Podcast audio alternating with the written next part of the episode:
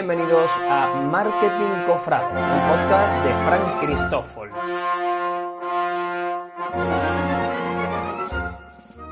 En este podcast vamos a hablar, lógicamente, de marketing, de la disciplina que tiene prácticamente en el centro todo el mundo, muchas veces de forma inconsciente. Este podcast, Marketing Cofrade, pretende ser un espacio de píldoras de no más de 15 minutos en los que vamos a hablar de marketing en las cofradías. Os voy a hablar, lógicamente, desde una perspectiva local, porque os voy a hablar desde Andalucía, desde Málaga. Eh, voy a tocar temas que seguramente pues, sean muy generales para no entrar en localismos tampoco, aunque hable desde una perspectiva local por mi conocimiento. Pero hay máximas del marketing que no tienen localización.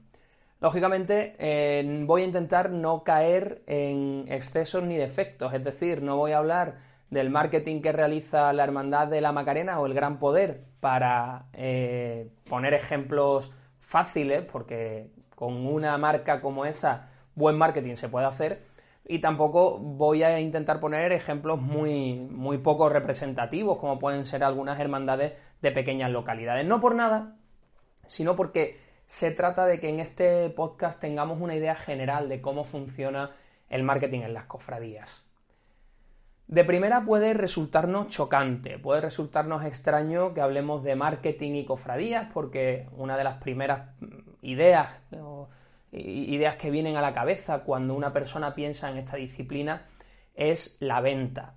Bien, no os voy a negar que sí, que en las cofradías también vendemos. Eh, hay producto, hay precio, hay promoción y distribución, que son las cuatro claves del mix de marketing. Eh, también incluimos esa quinta P, que serían las personas. Eh, bueno, la cuestión es que en las cofradías, como en todas las organizaciones de lucro o no de lucro, religiosas o civiles, en todas las organizaciones hay una beta que recorre todo lo que se hace. Y esa beta que recorre todo lo que se hace es el marketing. Yo soy de formación comunicador y luego me especialicé en marketing. Por lo tanto, tengo una visión, creo que algo amplia de cómo las cofradías tienen en su mano la posibilidad, en muchas ocasiones inconsciente, de generar muchísimo tráfico, muchísima eh, responsabilidad, muchísimo sentimiento de pertenencia en torno a su comunidad. No dejemos de pensar que hay ciudades en las que tenemos 40, 50, 60 hermandades, más prohermandades. Eh, tenemos prácticamente eh, más hermandades que, que iglesias. Entonces estaríamos en un punto en el que hablar del marketing cofrade sea hablar de una disciplina relevante hasta un punto insospechado. Hace un par de años estuve en la presentación del primer Congreso Nacional de Marketing Religioso. Allí se hablaba de términos marketingianos, como podrían hacerlo Porter o, Kotler, sobre necesidades, sobre venta, sobre, como os digo, producto, precio, promoción y distribución. Y eh, a mí me llamó especialmente la atención la reacción de algunos religiosos consagrados que estaban en aquella presentación. Yo iba de oyente y discutían que en la iglesia se realizara algún tipo de venta. Bueno, mm, como os digo, me voy a centrar en el marketing cofrade, aunque también habrá pinceladas de marketing religioso, pero lógicamente eh, eh, en el mundo cofrade, igual que en el mundo de la religión, de la religión católica, estamos continuamente vendiendo. Estamos vendiendo muchísimas cosas, no solamente cosas que se compran con dinero. La salvación de las almas es una venta de una idea la, propia pertenencia a una hermandad u otra, los colores, eh, esa diferenciación de la que tanta gala hacemos los cofrades entre cofradías, son ni más ni menos que políticas de marketing, políticas de marketing que se pueden dividir en políticas de producto, políticas de precio, políticas de promoción y políticas de distribución. Vamos a ver un poquito de cada, vamos a ver otras muchas cosas. No podemos entender una cofradía sin un buen programa de CRM. Probablemente en muchas de las cofradías que conocéis, eh, esos programas de CRM eh, puedan ser una simple hoja de Excel o puedan ser un, un libro físico en el que se apuntan los nombres de los hermanos. Efectivamente, eso es un CRM, pero no es el mejor CRM. Como base de datos de hermanos, un CRM tiene que tener muchas más funcionalidades y yo creo que es un punto importante que empecemos a hablar de términos como este en el ámbito cofrade. No podemos olvidar que hay hermandades con 5, 10, 15 mil hermanos. En Málaga a lo mejor la media está en torno a 1.500, 2.000 hermanos. Es decir, estamos eh, hablando de organizaciones que tienen una masa social y que si no fuera por la gestión de, esas comunicaciones o de, o de esos usuarios, gestión de las relaciones con los usuarios, pues estaríamos hablando de gente que paga un dinero para hacer uso de su pertenencia a una hermandad una vez al año, que sería el día de la procesión.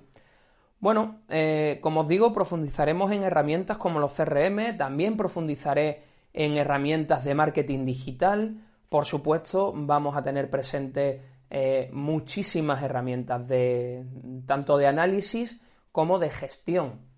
Yo cuando explico el marketing siempre lo hago en una triple perspectiva. Hablamos de una primera parte analítica, es decir, conocemos cuál es nuestro entorno, cuál es el macroentorno, cómo estamos. Ahí hablaríamos de análisis Pestel, de análisis DAFO, de la matriz Kame, eh, bueno, podemos hablar incluso, si nos lo planteamos, de, las cinco fuerzas competitivas de Porter, con lo cual eh, el marketing en cuanto a la fase analítica eh, está más que presente porque lo hacemos de forma inconsciente en general en las cofradías, pero no hay nada mejor que la sistematización. Luego, después de esa fase analítica, vendría la fase estratégica, una fase en la que nos marcamos objetivos, en las que eh, marcamos cuál será nuestro público objetivo y en el que nos marcamos metas a medio y a largo plazo, cómo queremos que nos vean, cómo queremos ser, qué queremos ser.